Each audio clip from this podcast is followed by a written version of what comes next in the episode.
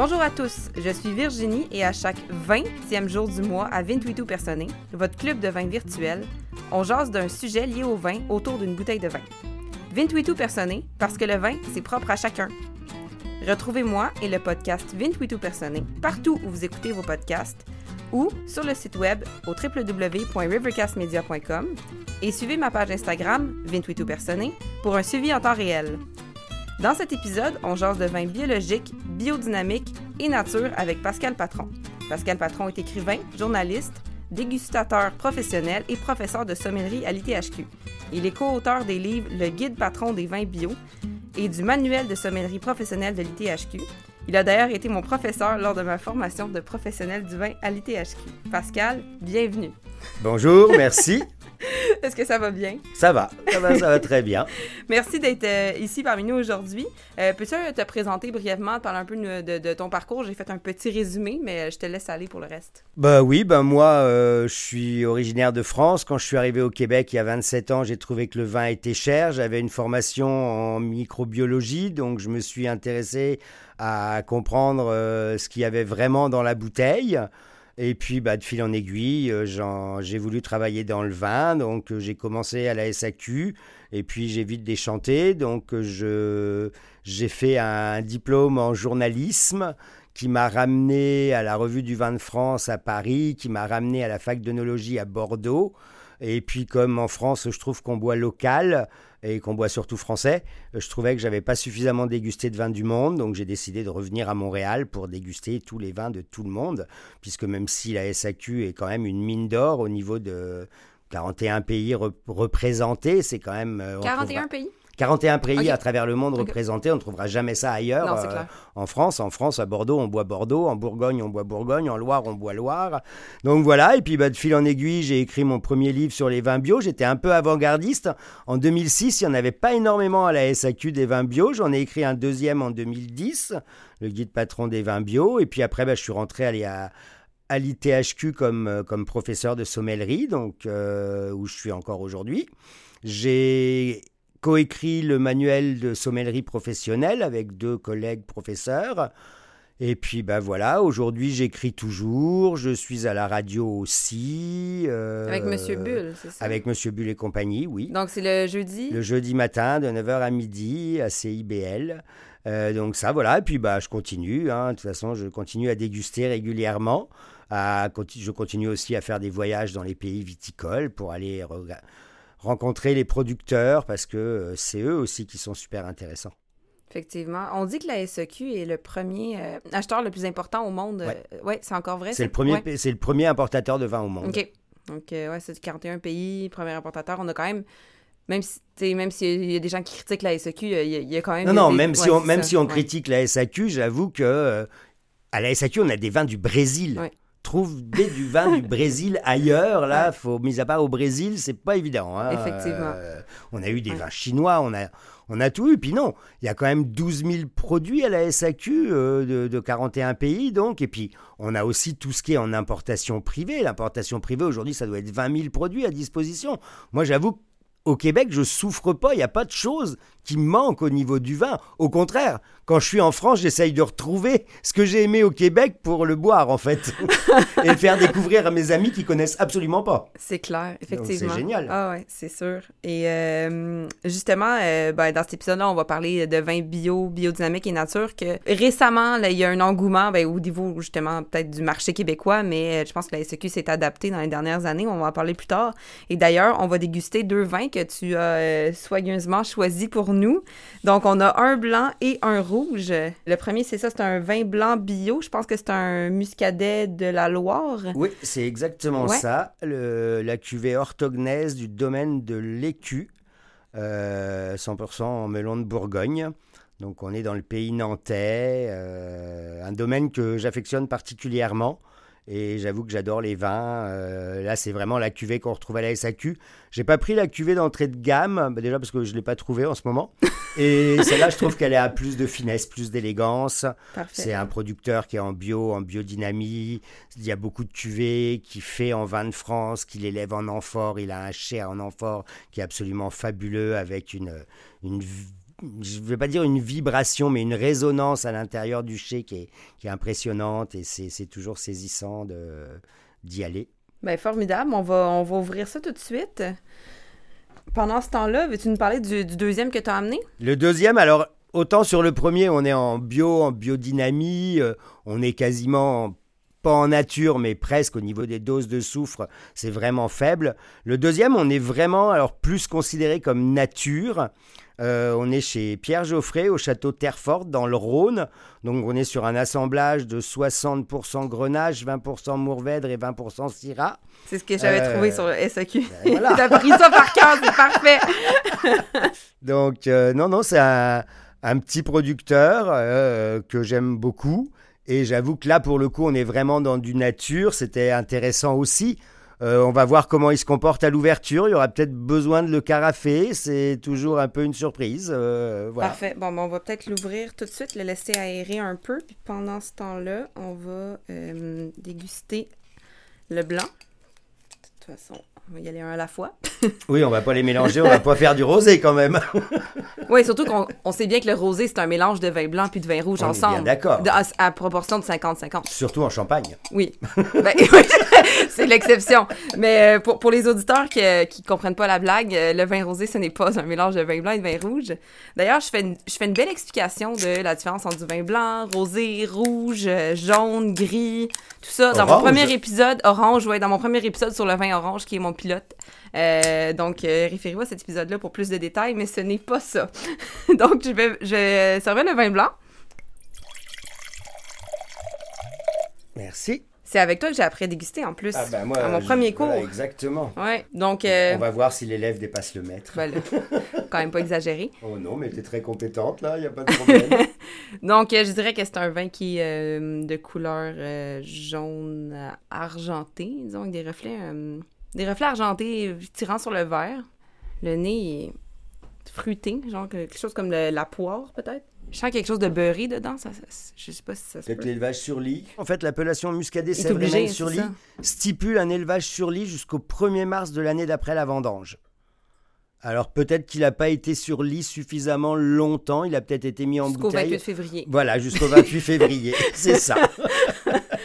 Ah, ben c'est ça, il y a peut-être un petit élevage sur. Non, mais c'est possible, hein, quand il y a des commandes, euh, j'avoue que euh, le vigneron le dit, quand il y a des mm. commandes, il y a des moments, bah, il va pas jusque à pouvoir mentionner la mention sur lit, parce que bah, il est obligé de respecter les marchés, en fait.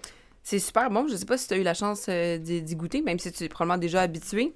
Je trouve que c'est un vin qui est parfait en apéro, considérant que on est un peu à l'heure de l'apéro. de toute façon, c'est toujours l'heure de l'apéro quelque part dans le monde quelque part dans le monde. Mais c'est 9 h du matin, euh, je vais pas être contente de boire un vin d'apéro. C'est correct. Mais ça, ça passe aussi super bien. Je trouve qu'il y a une belle fraîcheur. Je ah trouve qu'il y a un petit côté légèrement fumé, une petite pointe de minéralité. Je trouve qu'il y a une belle salinité aussi en finale. Oh, Et j'avoue qu'avec ça, sortez-moi les huîtres. je te voyais venir. ben non, mais en plus, on est dans la région, on est quand même pas très loin de la mer. Euh. Mais on s'entend que le muscadet en général, euh, peux-tu nous parler juste un peu plus comme le muscadet, donc le muscadet, c'est une région dans laquelle on ne fait que du melon de Bourgogne, qui est le cépage, mais des fois, on, les gens l'appellent le muscadet, mais faut faire attention. On l'appelle muscadet avant, c'est synonyme en fait. Muscadet, melon. Le vrai nom du cépage, c'est le melon de Bourgogne. Ça. On a, on l'a longtemps appelé le muscadet. Aujourd'hui, on lui a redonné ses lettres de noblesse, on l'appelle le melon de Bourgogne. C'est ça, parce que muscadet, c'est vraiment la région. Muscadet, c'est vraiment la région, avec, euh, je crois que c'est que je dise pas de bêtises, mais ça doit être euh, aujourd'hui, il doit y avoir neuf dénominations géographiques. Dans l'enceinte du Muscadet, il y a Muscadet Sèvres-et-Maine, il y a Muscadet Sèvres-et-Maine sur lit. Donc là, c'est vraiment des appellations liées à la méthode d'élaboration. Et il y a des sous-zones géographiques.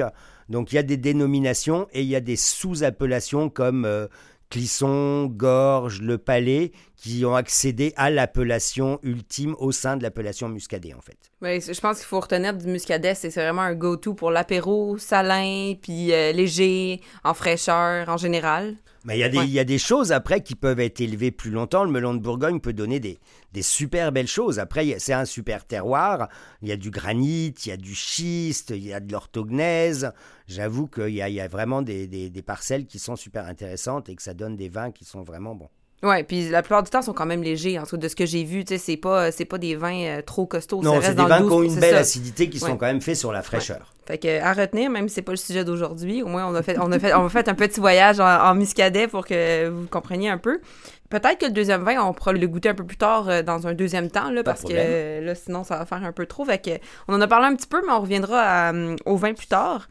Dans le cadre de nos épisodes, on aime faire des quiz pour tester les connaissances de nos auditeurs. Donc, euh, j'ai préparé trois questions quiz sur les vins bio, biodynamiques et nature. Donc, je vais euh, énoncer les questions et au retour de la pause, on va dévoiler les réponses. Donc, première question. Vrai ou faux, le vin nature ne contient aucun sulfite? Question 2. Vrai ou faux, un vin bio ne contient aucun pesticide? Et question 3. Quel est le pays qui produit le plus de vins bio au monde? Avez-vous une idée des réponses? On les dévoile après la pause.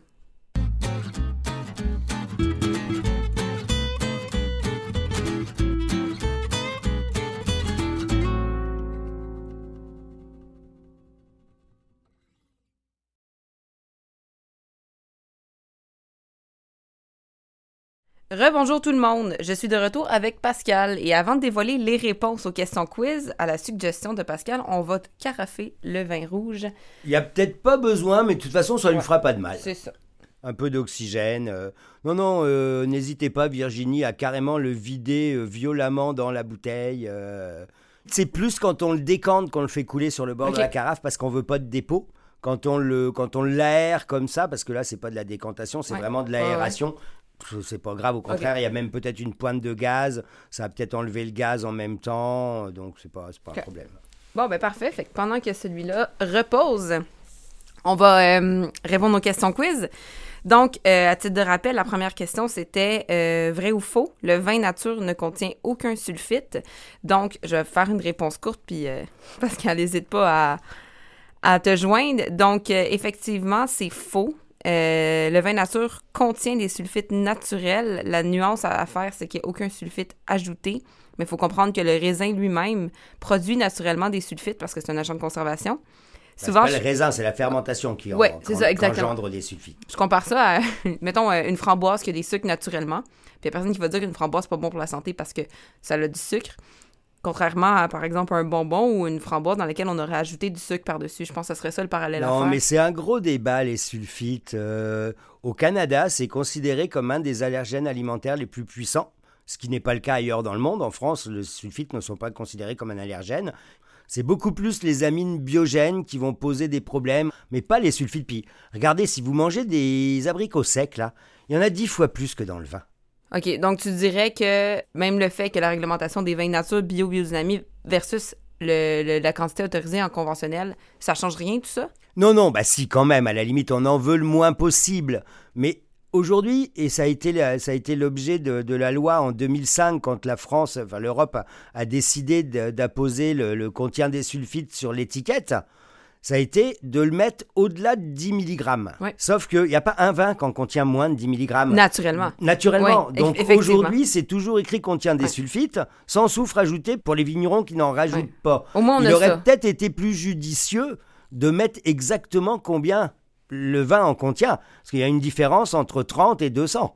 Effectivement, il y en a une. Puis justement, ce que j'allais dire, c'est que la quantité que le, le vin nature autorise est tellement minime que ça ne. C'est pas du tout nocif pour notre santé. Mais non, c'est absolument Ça, pas nocif pour notre santé. Après, effectivement, on en veut le moins possible. Mais Mhm. le soufre a quand même certaines vertus.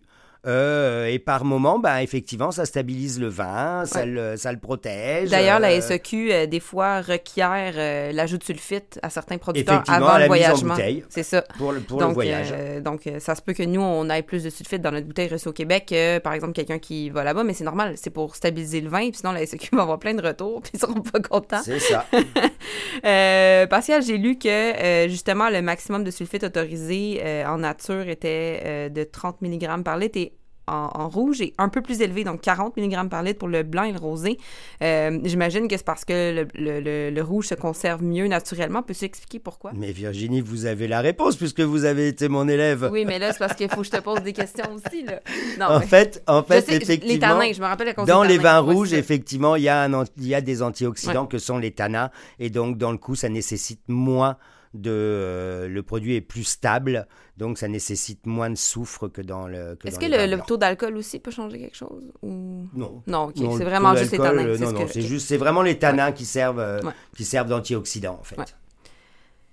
Bon point. Donc euh, voilà, le mythe est, est démystifié, mais c'est pas parce que le, nature, le vin nature contient quelques poussières de sulfite que finalement c'est plus bon. Là. C'est, faut juste comprendre qu'il y en a, mais c'est, c'est pas grave. Il y en a très peu. Donc, deux, vrai ou faux, un vin bio ne contient aucun pesticide. Donc, euh, Pascal, je te laisse répondre à celle-là. Alors, aucun pesticide de synthèse. Oui, Voilà. contrairement à un pesticide, entre guillemets, naturel. Bah, biocontrôlé, on va dire. ça, là. Euh, effectivement, il y, a des, il y a des produits euh, qui sont autorisés en, en viticulture bio, mais qui sont effectivement des produits bio. Exactement. Mais tu sais, c'est pas nécessairement parce que c'est un produit qui est pas de synthèse, que c'est un produit bio, que c'est un produit qui est bon pour la santé. Des fois, les gens ils disent Ah, c'est naturel, ça va être moins nocif pour ma santé. Mais pas nécessairement, ça dépend ce que tu fais avec. Si tu concentres un élément naturel en grande quantité, ça peut être aussi nocif. Moi, je voulais juste discuter de ça pour faire un bémol sur c'est pas vrai que parce que c'est écrit bio sur l'étiquette, que c'est une garantie, C'est quand même des produits qui sont moins nocifs. c'est moins nocif. C'est quand même Mais des ça veut pas dire qui que sont ouais, moins que- nocifs. ouais. Et c'est des produits qu'on retrouve pas malgré tout dans le vin. Ouais, c'est plus pour sur la Voilà. plante. Ouais, C'est exactement. plus- C'est plus Ouais, au ouais. niveau de la plante. Après, tous les produits, tous les pesticides, herbicides, fongicides de synthèse qu'on peut utiliser en viticulture conventionnelle, faut pas se leurrer, on en retrouve des traces dans le vin. Et ça, on n'en veut pas parce que c'est des produits qui sont euh, cancérigènes, c'est des produits qui sont, euh, voilà, qui sont, Ouais. euh, qui posent des problèmes.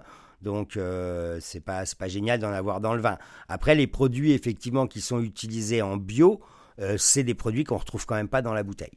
OK, c'est une bonne distinction à faire. Donc c'est quand même des, Ouais. des produits qui sont, euh, qui sont moins nocifs. Ouais, bon point. Deux producteurs bio peuvent travailler de manière complètement différente. Ah bah puis de toute façon, faut pas se leurrer, hein, à partir du moment où le marché est porteur, euh, le bio, c'est pas juste non plus le petit producteur qui est un artiste qui a 3 hectares et qui cultive sa vigne euh, comme, un, comme son jardin.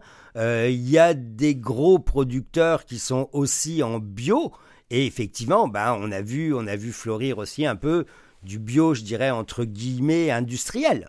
Exa- exactement. Voilà. Euh, à chaque fois qu'il y a de l'argent à faire quelque part, ben. Voilà, non, mais c'est ça, c'est ça, c'est ça. À partir du moment où il y a de l'argent, puis quelqu'un qui, euh, quelqu'un qui a 300, 400 hectares de vignes, bah, convertir 400 hectares de vignes, oui, c'est génial, mais effectivement, ça prend, euh, ça prend des gros moyens euh, et Ouais. on n'a pas, on peut pas porter la même attention à la vigne quand on a 400 hectares que quand on en a 4. Je pense que Caz, c'est un des précurseurs dans le Roussillon. C-A-Z-E-S. OK.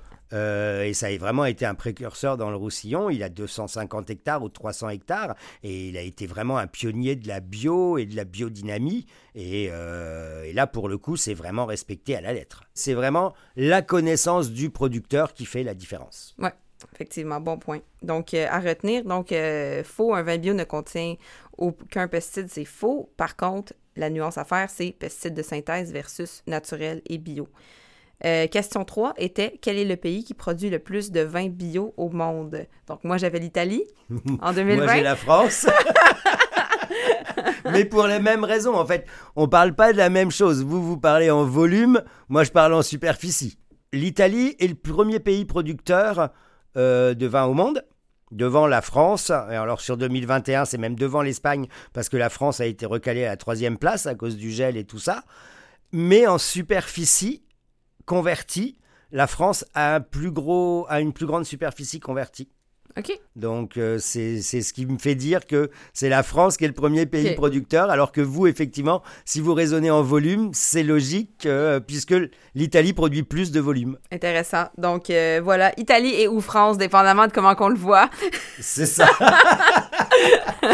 Je suggère qu'on goûte au deuxième, donc je vais me servir. Mais euh, l'idée, je vais juste y goûter par curiosité, puis je ferai mon choix sur lequel je préfère. Ah, vous pouvez me servir. Oui. Ah, il y a un petit côté mentholé qui est super intéressant. Donc, on vient de servir le vin rouge et effectivement, on a la confirmation qu'on a bien fait de, de le carafé, Pascal. Ah oui, ça y a fait Ouais. du bien un peu d'air là. Ça a enlevé la petite pointe de réduction qui, qui pouvait y avoir Mhm. à l'ouverture. J'avoue que c'est. euh, Peux-tu décrire un petit peu euh, qu'est-ce que tu veux dire quand tu dis une pointe de réduction? Ça sent quoi, une pointe de réduction? une petite pointe un peu animale. Alors Ouais, c'est toujours animal, c'est toujours très difficile de, de, de décrire la réduction. Oui, un peu cuir, un peu animal, un peu euh, ces notes qui vont partir à l'aération parce que le, le, vin en a besoin. En fait, le fait d'être sur une pointe de réduction permet aussi de mettre moins de sulfite. Parce que c'est ça, ça se conserve. Ça, ça le conserve naturellement, en fait. Donc, c'est les vins, en fait, bio, nature, euh, que ce soit la pointe de réduction ou parfois même une légère effervescence. Vous avez juste à remettre le bouchon une fois que vous avez servi le premier verre, shaker votre bouteille et puis euh, versez-le. C'est pas grave. Euh, et ça va juste faire en sorte que le vin va s'oxygéner, va perdre son gaz et il sera complètement prêt à boire dans des conditions adéquates. Puis, tantôt, tu disais, le d'y aller en réduction. Donc, c'est une technique qui est choisie par le, producteur. C'est pas, c'est pas quelque chose qui, qui, est au hasard. Là. Ici, on, comprend que le producteur a choisi d'y aller en, euh, en fait, le vin, c'est toujours un équilibre entre l'oxydation et la réduction. La réduction, quand il reste trop longtemps dans une barrique sans avoir vu l'oxygène, il va avoir certaines notes animales ah, sur le cuir et tout ça. Fait que lui aurait choisi peut-être de faire ça. Voilà, il, c'est ça. Il a, il a, il a ses notes effectivement pour le préserver un mhm. peu et mettre un peu moins de souffle, même s'il y a déjà il n'y en a pas beaucoup. Mais mhm. effectivement, ça conserve le vin. Il faut juste le savoir et savoir l'appréhender surtout. Euh, j'avoue que j'ai beaucoup ri avec ce vin parce que quand on lit les critiques de, du site de la SAQ, il y a, beaucoup de 1 ou 2 étoiles. Il y a un étoile et puis d'un seul coup, il y a 3-4 personnes qui mettent 5 étoiles en ah, disant tu, vois ouais, mais c'est juste génial. Et là, effectivement, oui, bah faut pas oublier que le vin est vivant. Mm. Et puis ça, c'est un vin, comment je pourrais dire, c'est un vin qui laisse pas indifférent. Non, On aime ou on n'aime pas. Il y en a qui sauront faire en sorte de l'aimer aussi. Mm. Mais c'est pertinent qu'on parle de ça parce que justement, il y a, beaucoup de gens qui vont, qui vont ouvrir des vins euh, bio, biodynamiques ou nature, qui vont avoir cette touche de réduction qui va avoir été choisie finalement par le producteur dans un but de conservation. Oui, oui. Mais si les gens ne le savent pas. Le néophyte couvre cette bouteille et peut-être pas au fait de savoir qu'il faut la carafer, qu'il faut l'aérer. Et puis s'il le goûte tout de suite, ben, il va peut-être pas aimer son expérience. Il va, il va le reboucher, il va le ramener. Ça, il va dire, il est pas bon. Sauf s'il goûte le lendemain, puis il fait Ah, ça l'a changé. Mais c'est pas apparemment un problème, visiblement, parce que la SAQ euh, a décidé, je crois, de le passer plus ou moins en approvisionnement continu. De, les caisses doivent se vendre vite. Hein. Mais on s'entend euh, que c'est quand même un vin euh, abordable. Donc, il est 18, 18 comme tu disais tout à l'heure. Donc, c'est quand même bon, considérant que les, les, les prix des vins de ce style sont toujours un petit peu plus élevés. Parce que, veux pas, ça prend ça prend beaucoup plus de main-d'œuvre. Ce type de travail, on va en parler tout, à l'heure, mais ça coûte plus cher, donc c'est normal que ça soit plus cher. Oui, mais sachez aussi, Virginie, que la SAQ décide un peu parfois du prix qu'elle veut mettre pour acheter les bouteilles. Hein. Ah! Tout ça en avalant ma gorgée du vin qui est très bon d'ailleurs. Il, y a clairement un côté funky, un côté. Euh, ah oui, puis si on regarde la couleur, hein, bah, il n'est pas filtré, il n'est pas collé. Hein, euh, il y a une légère turbidité, mais bon, bah, moi ça, ça me gêne pas du tout. Euh, aujourd'hui, je pense que le consommateur qui s'intéresse au vin nature, ça le gêne pas non plus. Euh, c'est pas rédhibitoire. Mais c'est vraiment léger, euh, vu que c'est comme un, assemblage du grenage syrah mourvèdre, je me serais attendu à quelque chose de peut-être avec un peu plus de corps, mais évidemment, on est dans, dans, le style bio, biodynamique. Nature, c'est toujours un peu plus, ben toujours, souvent un peu plus euh, léger en style. Donc, lui, c'est un, vin de soif. Vin de soif, voilà, c'est ça. C'est juteux. Euh, je trouve que ça. C'est une cerise sûre avec un côté mentholé puis acidulé en, en, bouche. C'est vraiment rafraîchissant. Je pense que les, les deux vins donnent envie, donnent soif.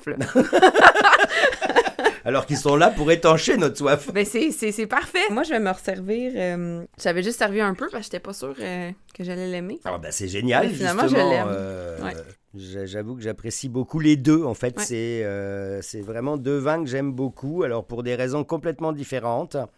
Donc passons dans le creux du sujet. Euh, là, on, on, a, on, a, on, a, parlé, effleuré des concepts de vin bio, biodynamique, nature, mais sans vraiment expliquer qu'est-ce qui est quoi. Donc là, pour, pour, euh, pour expliquer aux auditeurs et bien comprendre, euh, j'aimerais ça qu'on compare vraiment des trois, tu sais, les séparer. Bio, biodynamique, nature, c'est quoi? donc, commençons par le vin bio. qu'est-ce que c'est? Peut-être parler un petit peu, des Alors, on parle beaucoup de vin bio, de vin en biodynamie, de vin nature. Mm-hmm. En fait, il faut quand même, malgré tout, savoir que 90% de la production mondiale est conventionnelle. Bon, déjà, commençons comme ça. Même si la SEQ euh, importe maintenant beaucoup de vins bio, biodynamique, nature, puis euh, à Montréal, il y a tellement une grosse scène Non, de vins c'est comme génial, ça. c'est On, on est génial, comme dans c'est une génial. bulle, là, mais, Mais oui. en fait, il y a une grosse scène de vin comme ça. Alors, c'est marrant parce que je me suis posé beaucoup de questions et j'ai fait machine arrière et j'ai compris aussi pas mal de choses. En fait, aujourd'hui, les gens ne veulent plus boire ce que buvaient leurs parents, comme leurs parents ne voulaient plus boire ce que leurs parents buvaient. Ah oui, Et c'est- génial parce que dans le coup, dans les années 1936, on a créé des appellations. Des gens, les gens buvaient des appellations. Génial, on boit du Bordeaux, on boit du Bourgogne, waouh Dans- Après ça, dans les on années des 80, cépages maintenant. il y a eu l'apogée du Nouveau Monde où les gens ont découvert que, hey, waouh, le Bordeaux est fait avec du Merlot et du Cabernet Sauvignon. Ah, j'aime donc tellement ça. Je vais juste boire du Cabernet Sauvignon et puis du Chardonnay, puis, ouais, c'est merveilleux. Et bien là, aujourd'hui, on s'en fout du cépage, on s'en fout de l'appellation. Je veux juste donc boire un vin nature, puis un vin orange, puis c'est merveilleux. Mais non, mais moi, je bois encore par cépage, là. Je veux dire, on veut pas dire que je m'en fous du cépage. Je regarde beaucoup ça. Je trouve que c'est un très bon indicateur de, de qu'est-ce que ça va être. Malgré que, des fois, en nature, en bio, comme là, on. En fait, en nature, en bio, le gros problème, et c'est là où j'allais venir, c'est que maintenant on fait quasiment de la semi-carbonique ou de la carbonique sur les cépages, et ça gomme un peu le, ça gomme un peu. Je veux pas faire une autre parenthèse vers un autre épisode qu'on a, mais on a un épisode sur euh, le Beaujolais. Puis on explique plus en détail tout ce qui est macération carbonique, macération semi-carbonique. Donc, euh, si vous voulez plus de détails sur ce concept, allez voir l'épisode sur le Beaujolais. Bravo. Donc, euh, les modes. Aujourd'hui, on est rendu Oui, à ça, mais boire on est- euh, des voilà. vins nature. Euh, le problème, avec, tu disais un peu avec les vins de, de- de ce style, c'est qu'on est tout en, en carbo, en semi-carbo. Donc, on change un petit peu la typicité. On change un peu la typicité, j'avoue. Mais alors, effectivement, donc je disais qu'il y a les vins en viticulture conventionnelle, il y a les vins en agriculture raisonnée qui ont quand même une certification, même si j'aurais tendance à dire euh, que j'espère que les vignerons raisonnent quand ils font des traitements dans la vigne. Ah! Euh. ouais. Je sais pas si c'est- un espoir réaliste, mais. Voilà, on est d'accord. Il y a quand même aussi aujourd'hui, il y a une nouvelle certification qui est arrivée avec euh, la, la certification HVE, haute valeur environnementale. Ouais, c'est vrai. Euh, on en a parlé, paraît-il, c'était tellement plus génial que la bio. Waouh Bah ça y est, déjà on déchante parce que finalement, ça n'a rien à voir avec le vin, c'est juste le domaine qui est certifié HVE. Donc euh, à partir du moment où il faut un minimum d'efforts au niveau des rejets des eaux et puis qui plantent deux trois arbres, bah ils sont classés HVE niveau 3. Waouh C'est donc le fun. En fait, ça on, on se concerne perd un peu, là. Il y en a beaucoup, là. c'est ça, ça Ouais, concerne. ouais, ouais. Un jour, ce serait bien, à la limite, de les mettre ensemble. Ouais. De faire en sorte que, ben, effectivement, la HVE est important pour le domaine et important pour l'empreinte carbone. Ça, là-dessus, je suis tout à fait d'accord. L'agroforesterie, faut y aller, faut aller vers tout ça, mais faut pas juste faire ça. C'est ça, c'est juste une, une- un, un, un piece du puzzle, mettons. C'est ça, c'est ouais. exactement ça. Alors effectivement, après, il y a les vins bio. Donc les vins bio, bah, c'est quand même depuis 2012, parce qu'avant 2012, c'était des vins issus de raisins cultivés en agriculture biologique. Il n'y avait pas de certification, comme quoi, Ok. dix ans plus tard, ça a quand même fait énormément de chemin. Euh, Il n'y avait pas de certification vin bio. Donc oui, c'est une vraie certification. Pour le vigneron, ça demande quand même trois ans de conversion Mhm. avant de pouvoir effectivement être en, en agriculture, en, Ouais. en Donc, le, le- biologique. vignoble conventionnel qui décide, ou raisonné, qui décide que lui veut se convertir en bio et avoir sa certification, il doit pratiquer tout ce qui exige dans, dans, dans finalement, le cahier de charge de la, de, de- de la certification pendant trois ans avant de pouvoir avoir. ça. Il doit ça. avoir pendant trois ans éliminé tous les produits chimiques de Donc, on entend souvent des, des vignerons ou des vignobles dire Ah, je suis en conversion, mais il est déjà bio, mais c'est parce qu'ils considèrent, je pense, la raison, c'est parce qu'ils considèrent qu'il y a encore des résidus de. de dans le sol, surtout, puis la limite, chimiques, trois ans, c'est vraiment le minimum. Ouais, c'est ça. Parce que on, Ça reste on des régénère années. pas un sol en trois ans. C'est ça, fait que même, même hein. là, c'est un petit peu, des fois, ouais. Voilà. OK, OK. Non, non, c'est sûr. Puis peux-tu expliquer vraiment comme, le- c'est quoi ça veut dire bio, en gros? Bah en fait, euh, déjà, donc zéro herbicide de synthèse, zéro pesticide de synthèse. euh, on va avoir tendance à soit labourer les vignes, soit en herber. Euh, je sais pas si vous avez vu d'ailleurs, je parle de ça, mais je fais un, un aparté. Il y a quand même, ça avance quand même beaucoup dans ce monde. C'est l'appellation pomme-roll. Euh, quand même une grosse appellation sur la rive droite de Bordeaux, une appellation quand même prestigieuse, c'est l'appellation de Pétrus, qui a décidé de bannir complètement les herbicides, le, désherbant et tout ça. Toutes les vignes aujourd'hui doivent être travaillées ou enherbées. C'est une très bonne Ben, nouvelle. je trouve que c'est euh, c'est juste génial. Wow. Donc on, va quand même de l'avant euh, vraiment dans, dans certaines appellations. Et ça, c'est au niveau de la vigne. Après, malgré tout, on peut utiliser des produits, ce qu'on appelle des intrants pour la vinification. Ouais. Mais en bio, il faut effectivement que tous les intrants utilisés soient certifiés au préalable bio. Exact. Puis euh, j'avais lu aussi qu'au niveau des sulfites, Ah ben, euh, ben, il y a une quantité euh, qui est maximale plus petite que celle euh, du conventionnel, donc à peu près un tiers de moins, si j'avais comparé Euh, un en, peu les gros, chiffres. c'est, en gros, c'est que 50 mg, approximativement 50 mg de moins qu'en viticulture conventionnelle. Mais c'est ça, mais là, euh, ça donne à peu près un tiers de moins, je pense. si Oui, c'est ça, ouais, puisque, Ouais. puisque c'est 100 c'est 160 pour les vins rouges, c'est 200 pour les vins blancs Ouais. et c'est 400 pour les liquoreux. Donc, mis à part pour les liquoreux où ça reste à 350 ou 300 quelque chose comme ça, c'est encore énorme. Pour les blancs, on est à 150 et pour les rouges, on est à 100 ou quelque chose comme Ouais, ça. parce que les liquoreux ont plus euh, de sucre, donc plus de chances. euh, S'il reste un micro-organisme euh, de repartir en fermentation, il faut pas oublier que les micro-organismes sont comme nous, hein, ils aiment le sucre. Exactement. ouais, ouais, c'est ça. Donc, euh, plus le vin est sucré, plus que le nombre de sulfites, euh, la quantité de sulfites autorisée va être plus grande Ouais, pour justement ça. pallier à, pallier à ça. Euh, on dit aussi, euh, par contre, que justement, euh, les levures ajoutées, donc les levures qui sont pas indigènes, sont autorisées en bio. Les levures Ouais. non, non indigènes sont autorisées aussi en bio. C'est parce que c'est une, différence avec, je pense. Mais en fait, parce que quelque part, un vignoble qui se convertit a besoin aussi, plus ou moins, de refaire sa, sa- sa faune. Et que quelque part, faut pas oublier que les levures existent à l'état naturel sur la peau du raisin.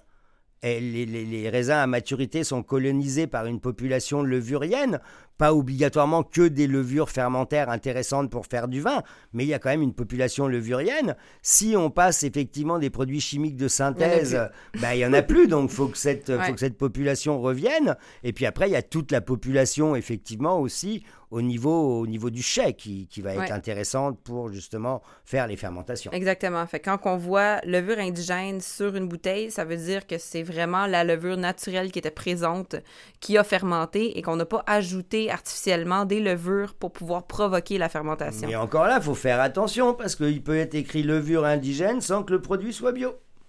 Effectivement. Effectivement, non, c'est une indication. Mais il peut être bio sans que ce soit des levures indigènes Il aussi. peut être donc, bio euh, sans que ce soit ouais. des levures indigènes. Non, Il y a plus de probabilité pour qu'il soit bio avec des levures indigènes. Donc, euh, parfait. Ben, donc, euh, je pense que c'est assez clair pour le vin bio. Donc, ça serait quoi, mettons, si on passe à une autre étape un peu plus sévère, là, parce que là, on y va en ordre. Le bio, c'est comme le plus euh, permissif, disons, des trois. Après ça, il y a biodynamique, après ça, il y a nature. Bon, on met à part raisonner HVE, mais biodynamique, donc, c'est quoi qui ça apporte euh, de plus que bio? Puis finalement, c'est quoi la philosophie derrière? C'est un petit peu plus euh, Alors, par oui. rapport à la biodiversité, puis, puis la philosophie un peu plus... euh, On n'est plus à l'âge où on considère les biodynamistes comme étant des gens qui dansent tout nus les soirs de pleine lune dans leur vigne. hein. Aujourd'hui, c'est vraiment. Il y en a encore, mais pas sont pas Je tous sais comme- pas, je les ai pas rencontrés moi ceux-là, Virginie. Ah, ben dommage pour toi. non, mais j'étais chez, euh, chez, chez Christian Binaire cet été. Ah, Mais, ok. ok. Mais euh, non, non, j'avoue que. Alors oui, c'est une vraie philosophie, en fait, quelque part. La biodynamie va plus loin que la bio. On va essayer de, de remettre. euh, Je fais un parallèle toujours avec, euh, avec l'homéopathie pour l'homme, en fait. On, on va redonner des défenses naturelles à la plante de façon à ce qu'elle lutte elle-même contre les maladies.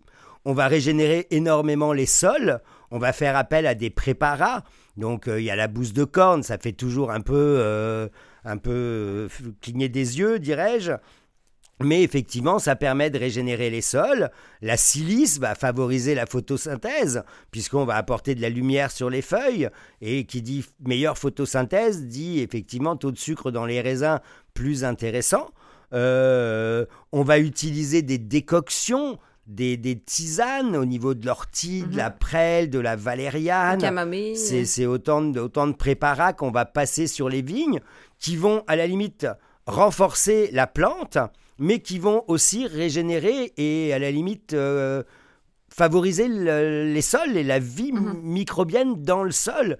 Et qui plus est, après, on va une, une, coche plus loin et on va regarder effectivement l'alignement des planètes et on fait référence effectivement aux influences terrestres et célestes. Il y a des choses qu'on peut pas faire en, lune montante et en Oui, bah, après si on se fie au calendrier de Maria Thune qui a été fait au début du siècle dernier, euh, il y a des jours fruits, il y a des jours feuilles, il y a des jours racines. Les jours racines, on va faire les travaux qui vont avoir lieu au sol. Les jours fruits, bah, c'est là où on va vendanger. Les jours feuilles, c'est là où on va effeuiller. Euh, c'est comme ça. Moi, j'ai une amie qui est viticultrice euh, à Cheverny. Elle s'est fait rire d'elle parce qu'à un moment donné, elle a été chez les coiffeuses du village pour récupérer les cheveux. Et ils l'ont prise un peu pour une folle. Pourquoi hmm. vous voulez les cheveux? C'est pour. Euh, et en fait, c'est pour mettre au coin de la parcelle pour éviter que les lapins viennent manger les jeunes vignes. Donc ça peut paraître fou, mais ça marche. Non, non, mais c'est ça, c'est des techniques qui sont plus C'est ça. Et puis je reprendrai l'exemple de Stéphane Tissot, qui est cartésien dans l'âme, qui, qui, qui, est en bio, qui est en biodynamie, mais tout simplement parce que les résultats sont tangibles. D'ailleurs, Stéphane Tissot, pour ceux qui ne savent pas, c'est un super producteur dans le Jura. Il fait des vins de fou, des savagniens de fou et des, des, des, des pulsars, des, des, je sais pas s'il fait du trousseau aussi, sûrement, mais... Oui. Moi, j'adore Stéphane. Ah ben moi aussi, j'aime beaucoup Stéphane. Mais c'est vrai que lui, à la base, il croit que ce qu'il voit, donc euh, quelque part, il a, il a constaté des résultats probants qui font qu'aujourd'hui, il est en biodynamie. c'est personne de le dire parce que pour les gens sceptiques, faut montrer des exemples de gens qui l'étaient aussi. C'est ça, c'est ça, c'est ça. Je pense qu'il y a personne, en tout cas, j'ai jamais entendu aucun vigneron qui, a décidé de se convertir en biodynamie qui euh, a retourné en arrière à une autre pratique. Donc, ça, ça, non, ça révèle que ça qu'il y a quelque chose qui fonctionne. Non, non, il, ça, en plus, quelque part, il y a vraiment la philosophie en arrière. Donc, euh, et puis aujourd'hui, les gens qui sont en biodynamie ont quand même aussi une conscience environnementale qui va avec. Hein, euh, donc j'avoue que c'est pour ça que je disais tout à l'heure, on parle de bio, on parle de biodynamie, j'ai parlé d'HVE, bah ce serait bien à la limite de mettre aussi HVE inclure tout ça là-dedans. Mais c'est à un moment donné, les gens sont perdus. Il faut pas ben, oublier qu'on on, fait tout ça pour le consommateur. Là. Nous, on se parle, mais genre, là, un consommateur qui arrive, bio, biosamie, nature, HVE, raisonné. Qu'est-ce qui est bon, qu'est-ce qui est pas bon? Puis après ça, on sait que finalement, il y a des bio meilleurs que d'autres. À un moment donné, on se sent juste perdu, on a mal à la tête, puis là, on, sait Et puis, il y a plein de vignerons, que vous, vous le disiez tout à l'heure, qui aujourd'hui se revendiquent sans certification est-ce qu'on les croit Est-ce qu'on les croit mm. pas? L'important, c'est vraiment, et puis là, on est privé depuis deux ans avec cette pandémie. Les vignerons viennent plus nous voir à Montréal parce qu'on était méga chanceux. Ils venaient quand même beaucoup. On avait toujours des mois de novembre qui étaient très chargés. Là, moi, j'avoue que ça me manque depuis deux mm. ans. Euh, mais oui, faut discuter avec le vigneron. C'est le vigneron lui-même qui, qui sait ce qu'il fait. Mais l'affaire, c'est que les gens qui ont accès à discuter avec les vignerons, c'est pas eux qui ont besoin de, vérifier la certification. On est, un peu d'accord. c'est comme. C'est ça. Ouais. Donc, euh, 20 bio, 20 biodynamique, maintenant nature. Le petit dernier, là. Alors, déjà, le petit dernier. Pour l'instant, il y a quand même. Alors, jusqu'à aujourd'hui, on n'a pas le droit de mentionner nature sur l'étiquette. C'est interdit. Euh, il existe depuis février 2020 une certification qui est à l'étude de 20 nature. 20 méthodes nature. Oh, ok. 20 méthodes nature depuis février 2020 qui est à l'étude et qui devrait, si tout se passe bien, déboucher sur éventuellement une certification 20 nature. Mais seulement pour la France, que l'INAO, juste pour euh, les auditeurs, c'est. Aujourd'hui, c'est au niveau de l'Europe. OK. L'INAO, c'est pour la France. L'INAO, c'est la France, oui. Ah, c'est ça. Mais, aujourd'hui, on raisonne au niveau de l'Europe. OK, OK, OK. Aujourd'hui, on raisonne au niveau de l'Europe. Et en fait, euh, c'est une certification en 12 points. Le premier étant que, à la base, le vin doit être bio. OK. Donc, moi, des vins nature qui sont pas certifiés bio. Donc, il y aurait beaucoup de producteurs qui pourraient plus dire qu'ils sont nature avec cette nouvelle euh, loi, pas bah, loi, mais certification. Après, c'est après c'est toujours facile de faire des vins sans être certifié. Hein.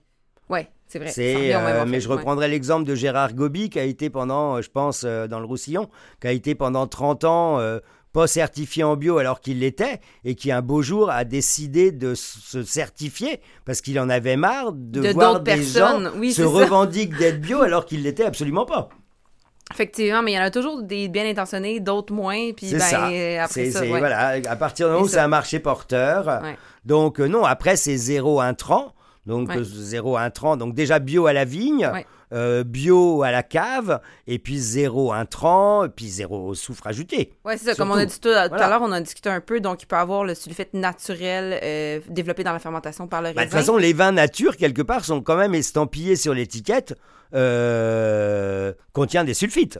Non, c'est ça, exact. Voilà, Donc, donc, euh, ça, ça, on n'y peut rien. Mais hein. il n'y a pas de soufre ajouté. Il, peut en avoir naturellement, mais il n'y en aura pas d'ajouté. Donc, il n'y a pas, il y a pas d'intrant. Donc, quand on parle d'intrant, on parle comme de, de sucre, de levure. Là, là, là ici, c'est vrai de Ah non, dire... là, c'est zéro intrant. On laisse faire la nature Là, au maximum. Il n'y a pas d'explication. euh, c'est Ah, a simple. C'est levure indigène, c'est tout. Ah bah c'est euh, tout là. si Non, a- non, là on prend le raisin, on essaye de faire en sorte qu'à la vigne, le raisin soit le plus sain possible. On va faire un méga tri. Là, c'est de la dentelle. Mhm. Parce que faire un vin nature, malgré tout, c'est compliqué. Ouais. Il faut que le raisin soit le plus sain possible parce qu'on va, ri- on va le transformer, on va ça va juste le sublimer en vin. Ouais, c'est ça. Alors parfois, ça peut déraper, ça donne des vins funky. Exactement. Puis d'ailleurs, pour revenir sur les levures indigènes, euh, mettre des levures, ça provoque une fermentation tout de suite. Le fait de ne pas en mettre, des fois, moi, je- de- certains vign- vignerons que j'ai que j'ai que j'ai eu la chance de, de visiter m'expliquaient qu'il y a certaines cuves, que ça faisait un an, un an et demi, puis la fermentation n'était pas encore partie. Mais il n'y avait pas mis de, de, de, de levure artificielle, évidemment, parce que c'est Mhm. des vignobles nature. Donc, ça peut, ça peut prendre du temps, là. Ouais, mais il peut aussi pendant un an, un an et demi se passer beaucoup de choses. Oui, oui, effectivement. Mais là, c'est une surprise. C'est après qu'on le sait, C'est ça. ça. Ça, c'est au final. ouais, ouais, non, mais c'est ça, fait que c'est vraiment, euh, c'est vraiment, vin nature, je pense que c'est le plus, euh, le plus pur de, de Ah bah, tous, on, laisse là. faire, on laisse faire la nature. Ouais, C'est- exactement. Ça. On laisse apporter. faire la Ouais. nature. On, on va accompagner le, le raisin euh, dans sa transformation en vin. Le Là, jus de raisin ouais. dans sa transformation en vin. Tu nous as parlé de, de, de la future peut-être certification euh, faite par l'INAO, mais pour l'instant, il y a quand même deux associations, l'AVN L'AVN, et l'Association des vins nature. vins sains. Et puis euh, Vincent, donc euh, Ils font quoi, eux? S-A-I-N-S. Bah, c'est des associations, donc c'est des regroupements de vignerons. OK, c'est pas, il y a Voilà. pas, ils n'ont pas fait de certification. Non, non, non, c'est vraiment. euh, juste pour en mais discuter, vous essayer d'avancer. Oui, il y a vraiment quand même aujourd'hui une certification à l'étude, 20 méthodes nature, euh, qui, est, qui est- qui est super intéressante. Et il y a vraiment 12 points à respecter. Et alors, effectivement, au niveau du soufre, ben, on est à 30 ou 40 mg. Mhm. Pas plus.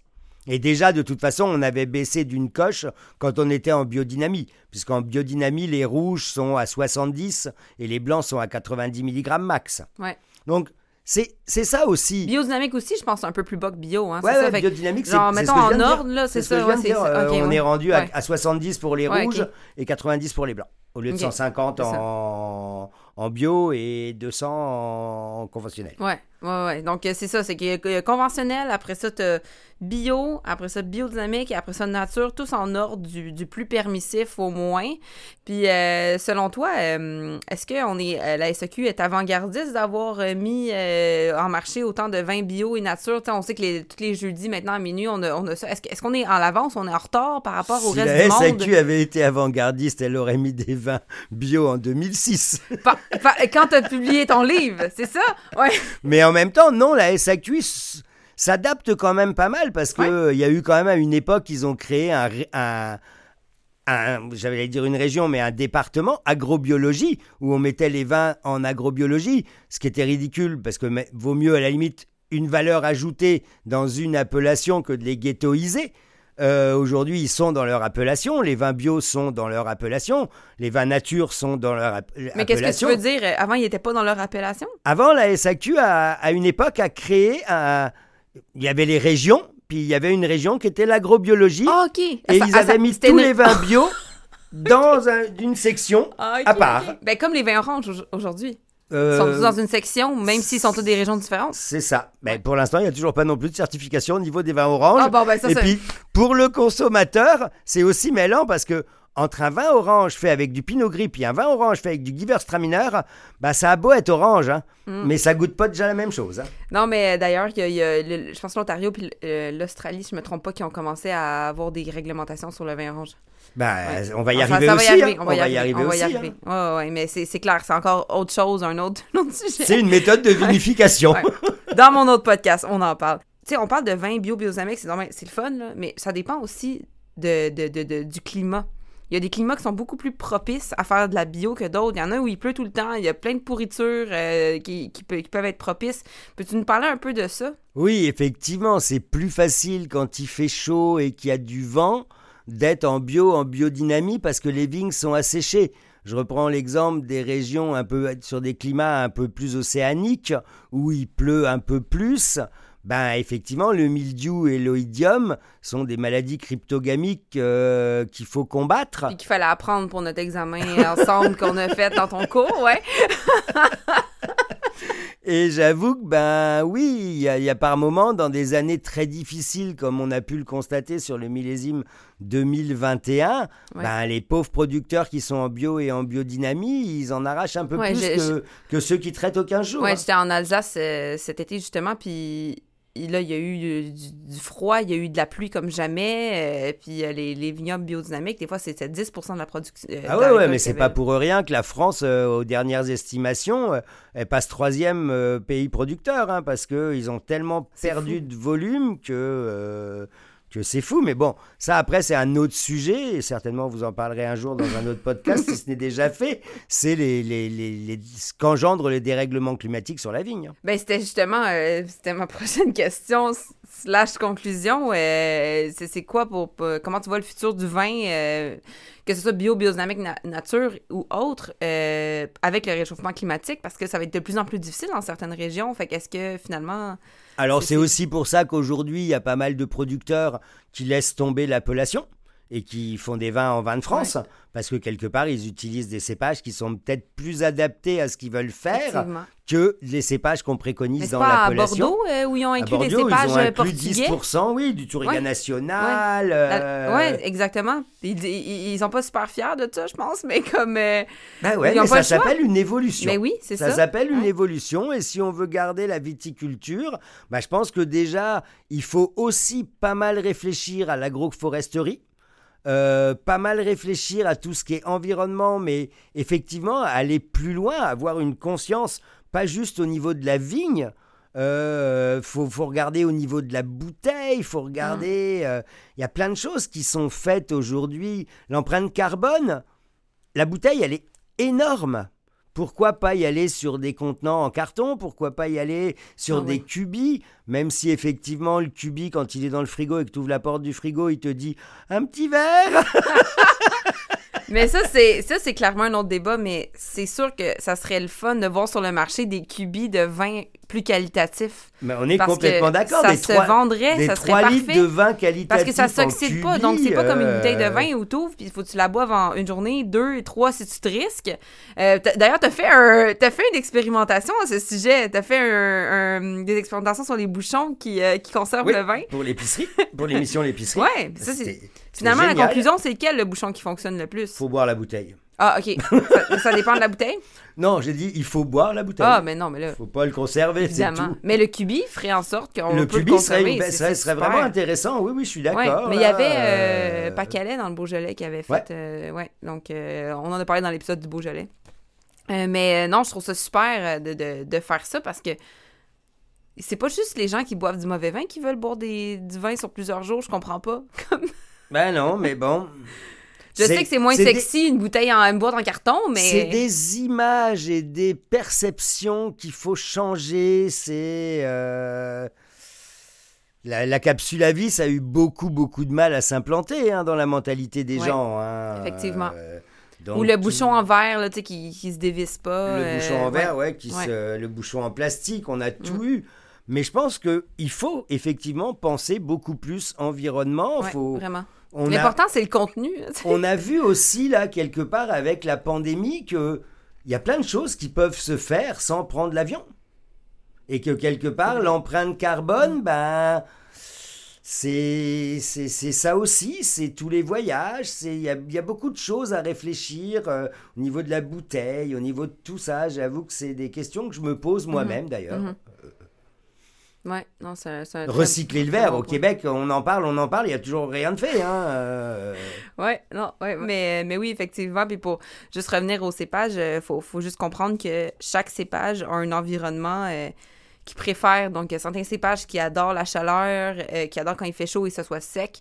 D'autres cépages préfèrent que ce soit plus humide. Donc, chaque cépage euh, est adapté à un, un, style de sol et un climat euh, qui lui est propre finalement. Mhm. Donc, c'est pour ça qu'on parlait tout à l'heure de, de, de, de Bordeaux, où il y a certains cépages que finalement, on se rend compte ils sont un peu plus de difficultés avec le réchauffement climatique, donc des cépages portugais ou qui indigènes qui viennent du Portugal où il fait beaucoup plus chaud, ben là finalement on commence à les amener à Bordeaux puis là je sais pas qu'est-ce qu'on va ramener au Portugal après mais comme Regardez, on commence à mettre de la syrah dans le Beaujolais. Hein. sérieux? Ouais, je crois que j'ai vu ça. Waouh. Bah. OK, je savais pas. C'est c'est quelque part, on est juste au nord de Lyon, la syrah pousse Non, au c'est sud. vrai, c'est vrai, mais Donc, dans ma tête euh, moi c'est pourquoi pas la gamé all the remonter un way. petit peu, hein. Ben oui. Regardez, euh, on plante des vignes euh, pour faire des vins effervescents en Angleterre. Oui. Et ça donne des choses super intéressantes. Ah ouais, mais c'est les, ça. les champenois ça commence à investir en, dans le sud de l'Angleterre, dans le Sussex. Donc, euh, fou, hein? on verra, on va tous se déplacer. Un jour, on vivra en Norvège parce que c'est en Norvège qu'on fera les meilleurs vins. Ah non, mais ça, c'est. mais c'est- complètement, complètement fou. faut vraiment changer un peu la, la, la, la, la mentalité. Les, les choses. Les, les, les choses vont changer, les, les, places où les vins vont être meilleurs vont changer, tout va changer. On est au Québec, Tout le monde riait de nous, là, avec nos igloos, mais là, tout le monde va vouloir déménager ici. mais aujourd'hui, on fait des choses magnifiques au Québec. Ben hein. oui. Ouais, ouais. Aujourd'hui, Ouais. on fait des choses magnifiques au Québec et c'est parti pour, euh, pour prendre de plus en plus de place. En tout cas, je l'espère. D'ailleurs, on a un épisode sur le vin québécois.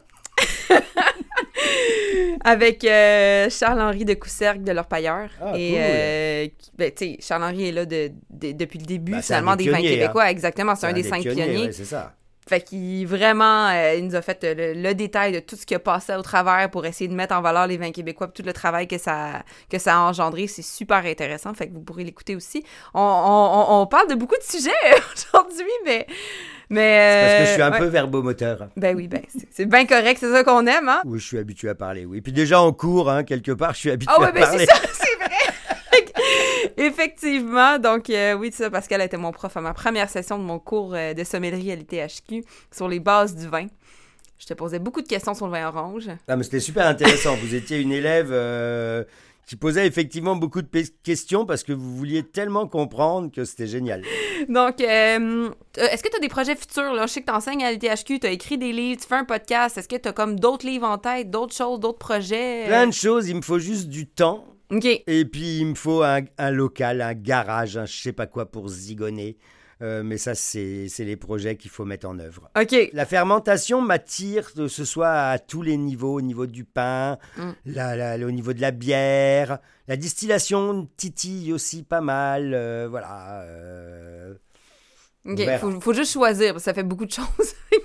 Oui, mais tout se distille au final, c'est pas bon. c'est clair, c'est sûr.